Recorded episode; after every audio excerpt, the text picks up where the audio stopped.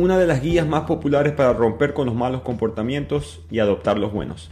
Resumen de hábitos atómicos de James Clear.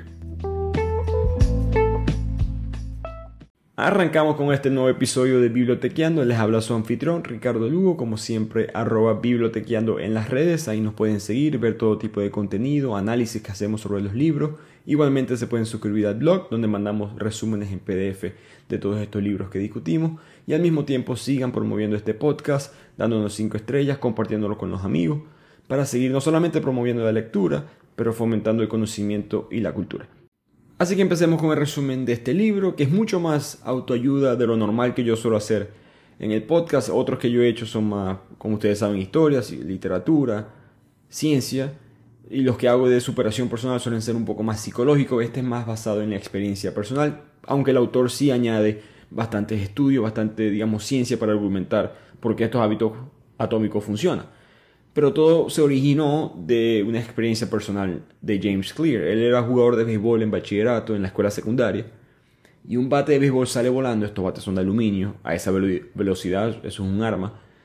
Salió volando el bate y él no se dio cuenta y le pegó en toda la cara, le partió la nariz, eh, tuvo una inflamación en el cerebro, bastante peligroso siempre, ojos dislocados, fracturas, eh, fue bastante trágico el evento, su recuperación tomó bastantes meses y para él poder encarrilar su propia carrera, o lo que él pensaba que iba a ser su carrera en el béisbol, él no tuvo más remedio que confiar en este poder de los hábitos, cosa que él empezó a desarrollar eh, por sí solo. Al mismo tiempo agregó cosas, se nota que hay cosas que le agrega de otros libros, como El poder de los hábitos de Charles Hughes, que, mm, yo hice ese resumen en el episodio 21, si no me equivoco, uno de esos libros que es mucho más, digamos, psicológico. Pero el punto fue que el béisbol era una parte, para él era una, una parte muy importante de su vida, y él tratando de regresar y volver a ser el jugador que era antes, eventualmente se da cuenta que estos hábitos lo ayudaron a llegar a ese punto, y no solamente eso, sino que después consigue una beca universitaria, es de los mejores jugadores del equipo, y poco a poco se dio cuenta, estos hábitos funcionan no solamente para los deportes, sino para todo tipo de aspectos en la vida. Y ahí es cuando escribe este libro, y por supuesto, como mencioné, exitoso en ventas, más de 10 millones de copias, y se convierte en verdad eh, en una de las guías sencillas dentro del mundo personal y profesional más populares de hoy en día. Así que empecemos con la primera lección que nos da este libro, que es que los pequeños hábitos marcan una gran diferencia. El autor piensa que se le pone demasiado énfasis a los momentos decisivos de la vida eh, por ejemplo, en una película siempre el personaje principal pasa por un evento traumático o un momento clave en su vida, se casa, tiene un nuevo trabajo y de repente empieza a actuar diferente, cambia su personalidad, cambia sus hábitos. Pero en la vida real eso no es así. Él piensa que nosotros subestimamos el valor de los pequeños cambios que uno puede hacer diariamente, específicamente porque no entendemos la matemática o los porcentajes, cómo funciona el incremento en porcentaje, no es algo intuitivo para nuestro cerebro, pero si sacas la cuenta, si uno mejora un por ciento todos los días, al final del año vas a haber mejorado 37 veces más. Igualmente, ese es el, problema, si empeoras un por ciento cada día, al final del año básicamente disminuirás a casi cero. Eh, el peso es un, es un, buen ejemplo, nadie va a pesar cero, por supuesto, pero es un buen ejemplo de que si tú rebajas un por ciento hoy, físicamente no te das cuenta. Pero si los hábitos que tienes para hacer eso se siguen implementando, va a haber un cambio radical al final del año. Entonces su sugerencia, su primera lección, digamos, es concentrarse en mejorar un por ciento cada día. Y el autor nos da unas instrucciones de cómo lograr o mejorar este 1%. Él dice que primero, y una frase que me gustó mucho del libro, es que el progreso se esconde detrás del aburrimiento. Las, cosas más básicas, las cosas que ya te funcionan en la vida, son las que te van a dar bastante ayuda o bastante mejora desde lo más básico, desde usar el hilo dental todos los días, hasta cosas quizás un poco más complejas como leer todos los días, ir al gimnasio todos los días, disculparse más a menudo con las personas todos los días. Esas pequeñas cosas básicas, pero con mucho impacto, te van a hacer mejorar ese 1% a diario. Lo segundo que él menciona es sumar restando.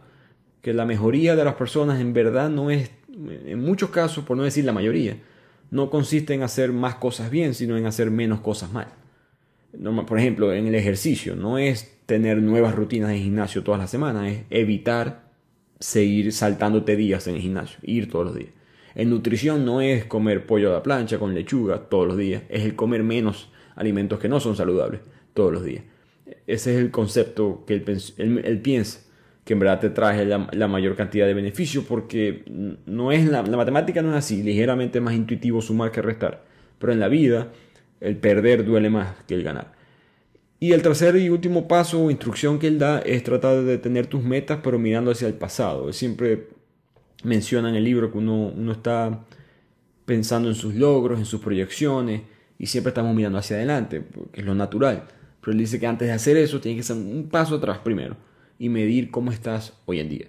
Si, eh, si quieres mejorar tus relaciones interpersonales, por ejemplo, pregúntate cuántas personas nuevas conociste la semana pasada. Si el número es cero, bueno, concéntrate en presentarte a una sola, una sola persona nueva esta semana, en conocer a alguien esta semana. ¿Quieres perder peso? ¿Consumiste 3.500 calorías la semana pasada? Bueno, vamos a bajar a 3.400 esta semana. Es mirar hacia atrás primero y luego mejorar. Y con eso el autor pasa a lo que es para mí el principal mensaje del libro, que es olvidarse de las metas. Por mucho que él dice que hay que tener metas, tienes que enfocarte en el sistema para lograr esa meta. Él, piensa que ese es el principal error que tienen las personas. Eh, eh, piensan que cuando quieren cambiar una meta, sigamos con el ejemplo del peso, quiero rebajar de peso y no pueden rebajar de peso, piensan que el problema son ellos. En verdad el problema es el sistema que están implementando. Los malos hábitos se van a repetir una y otra vez. No porque no quieras cambiar, sino porque no tienes el sistema correcto para cambiar. Y eso puede sonar contraintuitivo, pero él nos explica, me parece que tiene buenos argumentos, de por qué pensar en metas es un error. Primero, todo el mundo tiene las mismas metas, incluyendo los que pierdan. Argentina antes de empezar el mundial tenía la, misma meta que tenía Francia, que tenía Brasil, que tenía Venezuela tenía la meta para, el mundial de fútbol y no, no han ido nunca. Entonces la, la meta no es muy relevante. Todo el mundo quiere el mismo trabajo, o muchas personas quieren el mismo trabajo, todo el mundo quiere perder peso, todo el mundo quiere tener más dinero, pero es el sistema lo que te va a dar ese cambio. Segundo, la meta es simplemente un cambio momentáneo. Él piensa que si piensas en meta, ¿qué va a pasar? A los dos días ya tienes el mismo problema. Si tú dices, yo quiero ser una persona más organizada, voy a limpiar mi cuarto, ¿ok? Limpias el cuarto hoy y mañana qué? Dentro de dos, tres días ya tu cuarto está desarreglado otra vez. Es, el ejemplo, o digamos que es lo mismo que pasa a veces en la medicina, que tratan el síntoma sin abordar la causa. Ese, es el error que estás cometiendo. Tercero, las metas van a restringir bastante eh, tu felicidad. Porque eso es lo que todo el mundo piensa. Una vez que yo alcance mi meta, yo voy a ser feliz. El dinero es el perfecto ejemplo de esto, ¿no? Cuando yo alcance este sueldo, cuando yo tenga este trabajo, yo voy a ser feliz. Pero esto aplica para muchas cosas. Puede ser cuando yo me case, cuando yo me divorcie, cuando yo baje de peso, cuando yo tenga este trabajo, cuando yo me mude a tal lugar, tal sitio, viva en tal país, etc. El punto es que piensas que esa es tu felicidad. Y al momento que llegas a la meta te das cuenta que no lo era. Y no es que en verdad lo que lograste no era malo, simplemente que te pusiste la meta como un antídoto al no estar feliz y eso no funciona así. Una frase que utiliza el autor que me gustó mucho es que cuando te enamoras del proceso, más que lo que te enamoras del producto, ya no tienes que esperar para darte permiso para ser feliz, que es lo otro que le pasa a la gente. No solamente esperan que la meta les dé felicidad, sino que además de eso, psicológicamente pasan un switch en su mente que los hace pensar que no pueden ser felices hasta que esa meta llegue. No, hasta que yo no tenga independencia financiera yo no puedo ser feliz. Hasta que yo no me case o hasta que yo no eh, pueda viajar por el mundo, hasta que yo no tenga este sueldo yo no puedo ser feliz. ¿Qué pasa? Que primero no hay garantía que puedas alcanzar esa meta. Segundo, de que en verdad es la meta que tú quieres. Pero tercero, no te estás dando permiso para ser feliz ahorita eh, porque no estás enamorado del proceso, estás enamorado de la meta. Y cuarta, el cuarto consejo que él nos da es que las metas no están orientadas a largo plazo mucha gente tiene una meta para, se motiva por un, digamos, un evento en su vida, pero como se enamoraron de la meta para ese punto específico, a corto plazo, no tienen el sistema a largo plazo. Un perfecto ejemplo serían las bodas. Mucha gente, hombre o mujer, rebaja, se pone más en forma para la boda y pocos meses después ya pierden todo lo que lograron porque no establecieron el sistema correcto. Por utilizar otro ejemplo de deporte, una cosa es querer ganar este año, otra cosa es querer poder ganar todos los años.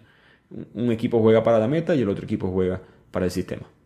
Así que la conclusión de esta parte del libro es enfocarse más en los sistemas que en las metas. No que las metas y los objetivos son inútiles, por supuesto que no lo son, sino que las metas son buenas para establecer una dirección. Pero al llegar ahí, los sistemas son los que van a determinarte eso. Así que la sugerencia del autor es que si eres un entrenador, sí, tu meta es el campeonato, levantar el trofeo, pero tu sistema es lo que tienes que enfocarte. Cómo vas a reclutar los jugadores, cómo vas a, entrenar en las prácticas, cuáles son los asistentes que vas a traer, cuál es tu estilo de juego, si eres un emprendedor, tienes tu negocio, cuál es el sistema, eh, tu meta puede ser un millón de dólares, pero cuál es el sistema para lograr ese millón de dólares. Cómo vas a probar los nuevos productos, cómo vas a contratar a tus empleados, cómo vas a medir eh, la eficacia de cada campaña de mercadeo. Todas estas cosas te van a llegar más, mucho más cerca a esa meta que simplemente enfocarse en la meta por sí solo. Él, termina esta parte con una frase de un ganador del Super Bowl, se llama Bill Walsh, el torneo de fútbol americano en Estados Unidos, que decía que el puntaje, el marcador, se cuida solo.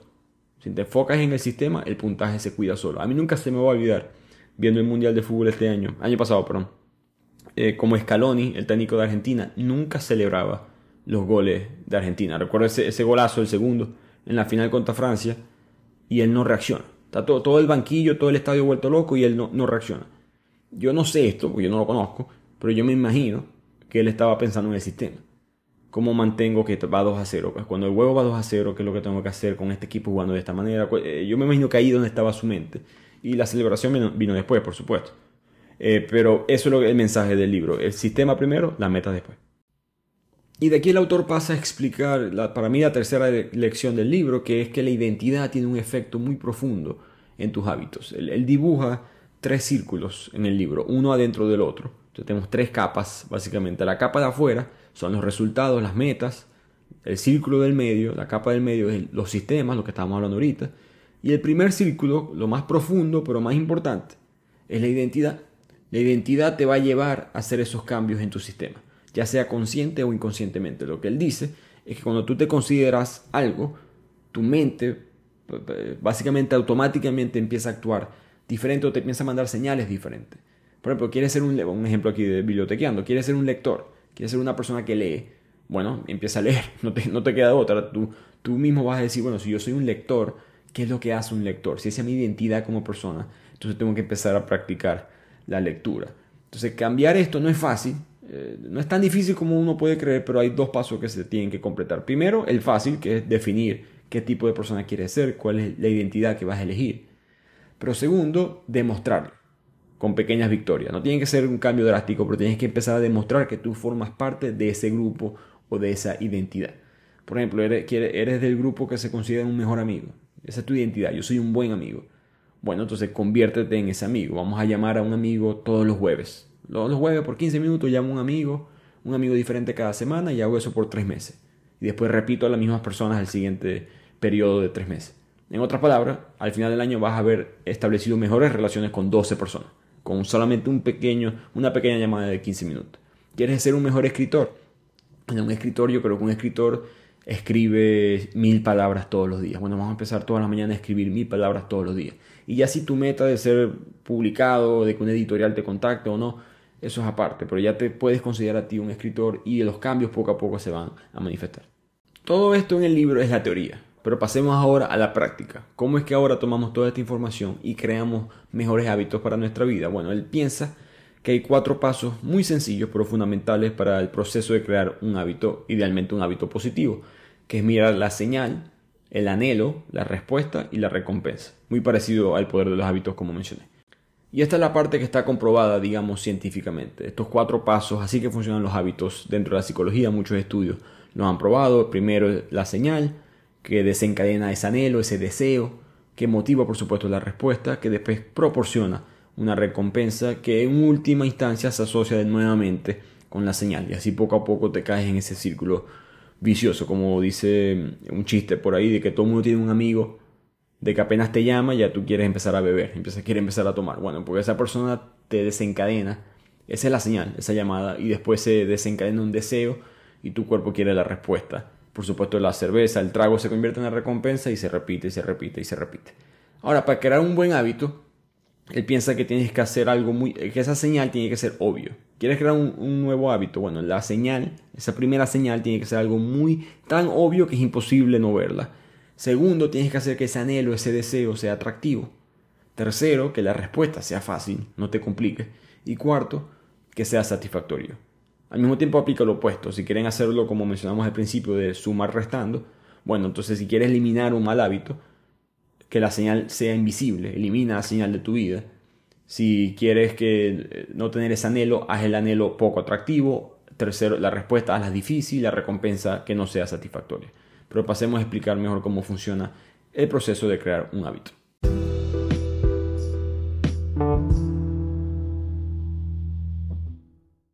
Y si quieren en esta parte, anoten eh, los puntos más importantes, porque aquí es donde está la práctica, aquí es donde están las instrucciones en verdad de cómo vamos a cambiar nuestros hábitos para bien. Entonces el primer paso es la señal, es hacer obvia a esta señal, porque los hábitos que más repetimos son los más obvios. Por eso él pide que se cree como una tabla, un cuadro de los hábitos, que tú hagas un inventario personal de cuáles son las cosas que tú haces a diario. Y cuando digo las cosas que haces a diario, me refiero todas las cosas que haces a diario. Esto es una lista eh, digo, relativamente larga que vas a tener que hacer, en la cual vas a decir, bueno, me despierto en la mañana, quizás revisas tu teléfono, que es una mala costumbre, por cierto, revisas tu teléfono, te vas a bañar, te lavas la cara, te, te echas champú, lo que sea que hagas, con detalles, caminos por esta parte de la casa, me voy para aquí, voy para allá, todo para que tú después puedas categorizar si ese hábito es positivo o negativo. Entonces en la columna al lado de esta lista tú vas a colocar un signo positivo o un signo negativo acorde a cada hábito. Y el punto es que vas a poder crear un hábito nuevo, un hábito mejor, con la señal que ya existe. Porque tú te vas a dar cuenta que todos estos hábitos tienen señales. Ah, me despierto, suena la alarma, esa es la señal para revisar el teléfono. Estoy inventando, por supuesto, pero esa puede ser la situación de alguien. Y el punto es, la fórmula de acumulación de hábitos, la que nos da el autor es después de hábito actual, coma, nuevo hábito. Entonces, por ejemplo, si tú quieres hacer más ejercicio y esa es tu meta, quieres cambiar tu sistema, quieres crear mejores hábitos, empiezas a hacer la lista de inventario y te das cuenta de que siempre que llegas del trabajo te quitas los zapatos. Te sientas en el sofá y te quitas los zapatos. Bueno, la fórmula sería, después del hábito actual, quitarme los zapatos del trabajo, coma, el nuevo hábito, voy a empezar a colocarme, a ponerme mi ropa de gimnasio. Como mencionamos, meta pequeña, no tienes que ni siquiera decir que vas a hacer ejercicio, sino que esa es la primera, la primera señal, algo obvio. Llegué del trabajo, ya yo sé que después que llego del trabajo, esto es lo que yo hago. Volviendo al concepto de la identidad. Esto es lo que hace alguien que hace ejercicio. Esto es lo que hace alguien que se mantiene en forma. Y la lógica aquí es que la motivación o la disciplina específicamente está sobrevalorada. Cosa que yo personalmente estoy, estoy de acuerdo. Los disciplinados lo que hacen no, siempre tienen disciplina en exceso, naturalmente. Lo que tienen es sistemas alrededor que, los, que, hace, que ser disciplinado es fácil dentro de ellos. Ya sea porque ellos crearon esos sistemas o porque nacieron o fueron eh, moldeados dentro del mismo. Entonces ese es el secreto, dice el autor del autocontrol. Hacer que las señales de los buenos hábitos sean obvias y las señales de los malos hábitos sean invisibles. Pasemos entonces al segundo paso que es hacerlo atractivo, hacer este nuevo hábito atractivo específicamente. ¿Cuál va a ser ese anhelo que tú quieres? Eh, ¿Cuál va a ser esas ganas? ¿Qué te va a motivar a querer completar este nuevo hábito? Porque la ciencia dice que la dopamina se libera en tu cuerpo no solamente cuando experimentas placer, sino también cuando lo anticipas.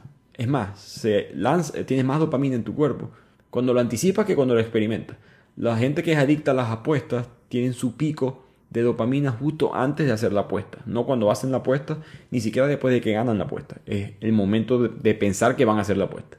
Los adictos a la cocaína les pasa lo mismo. Cuando ven el polvo, eh, la dopamina sube extremadamente y después baja cuando la están tomando. Entonces nuestro cerebro tiene muchos más circuitos neuronales asignados para querer recompensa, no para que la disfrutemos. Parece extraño, pero así funciona nuestra mente. Por lo tanto, tenemos que hacer que estos nuevos hábitos sean atractivos. Así que, por ejemplo, si tú quieres, hiciste esa lista, te das cuenta que hay cosas que hace que a lo mejor no son tan positivas, pero que disfrutas.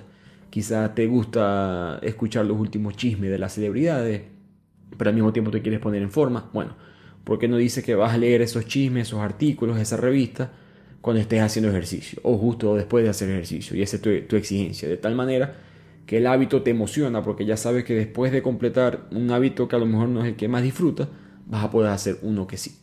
Y de aquí pasamos al tercer paso, que es hacerlo fácil, hacer que este nuevo hábito sea fácil. No se compliquen, reduzcan la fricción entre tu estado actual y ese nuevo hábito. Eh, un perfecto ejemplo de cuando la gente hace esto mal son las dietas. La gente quiere comer sano y además la hacen tan bien que la hacen mal.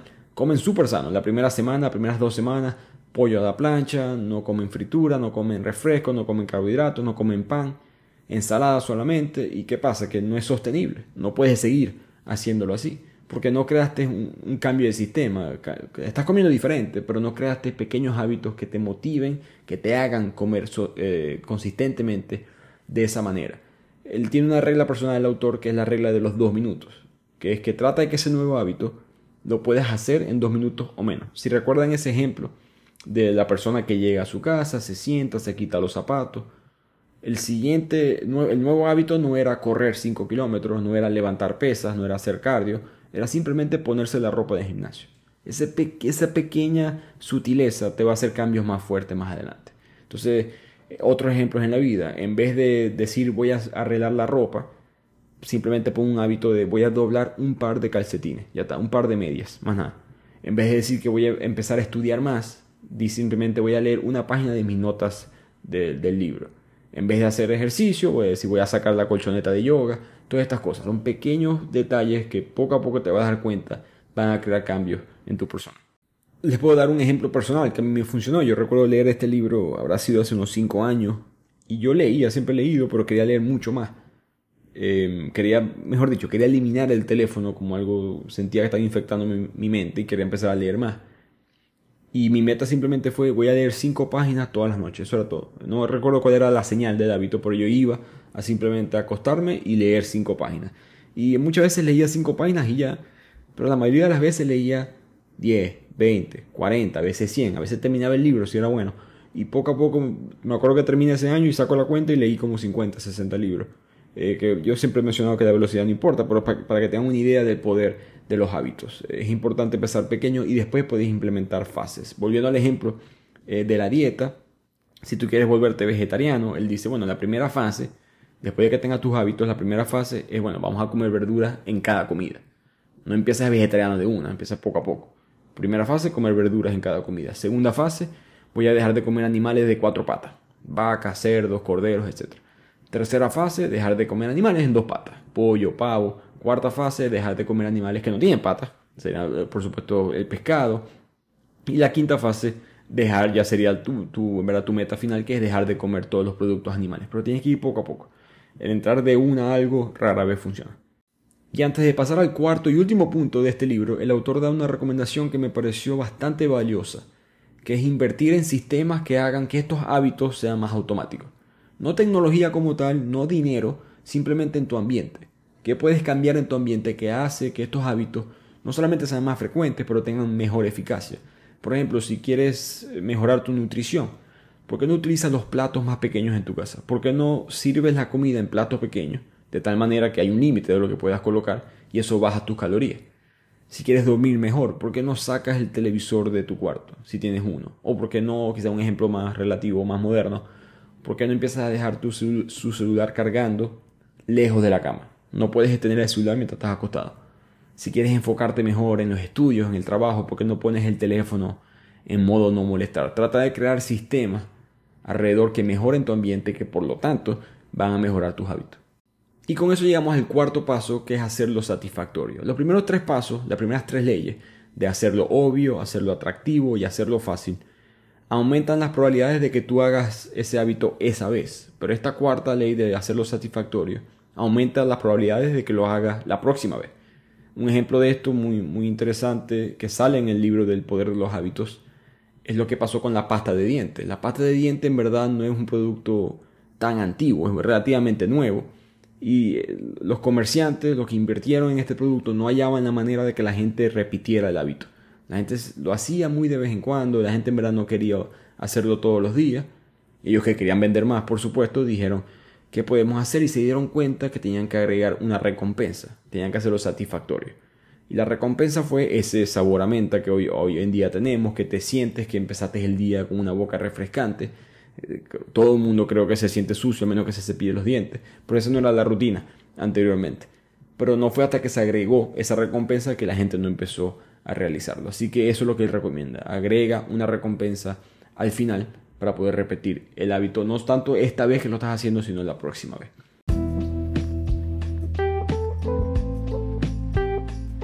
Y con eso el autor termina de explicar la teoría, la práctica de los hábitos atómicos, pero llega ahora a la parte de la conclusión. La conclusión es vamos a empezar a rastrear tus nuevos hábitos. Vamos a empezar ahora en verdad a ver cómo estamos cambiando como persona. Entonces su recomendación, sus instrucciones es crear una tabla de Excel o una, agarrar una hoja, como tú quieras hacerlo, y empezar a crear tu nueva rutina. Recuerda ese paso de mirar tus hábitos actuales y vas a poner nuevos hábitos encima. Entonces, anota, después de cepillarme los dientes, voy a empezar a hacer nuevo hábito. Y después vas a empezar a analizar cuáles son los sistemas que tengo que implementar para ese hábito, cuáles son los ambientes que tengo que mejorar a mi alrededor para que ese hábito sea más fácil, cuál va a ser la señal, cuál va a ser el anhelo, la respuesta, la recompensa. Crea tu día promedio. Y, diariamente básicamente vas a estar chequeando, verificando si tú estás completando cada hábito como tú quieres, sí o no. Un color verde, color rojo, positivo, negativo, como lo quieras hacer. Vas midiendo si tus hábitos atómicos se están completando y ahí vas a poder analizar cuáles me cuestan más, cuáles tengo que quizás hacer más fácil de completar todavía, quizás no es la señal correcta, quizás no es el hábito correcto, cuáles son los que sí me funcionan y tengo que seguir mejorando, recordemos esa regla del 1%, y poco a poco van a ver ese cambio. Espero que hayan disfrutado este resumen y nos vemos la próxima semana, como siempre les habló Ricardo Lugo, en otro episodio de Bibliotequeando.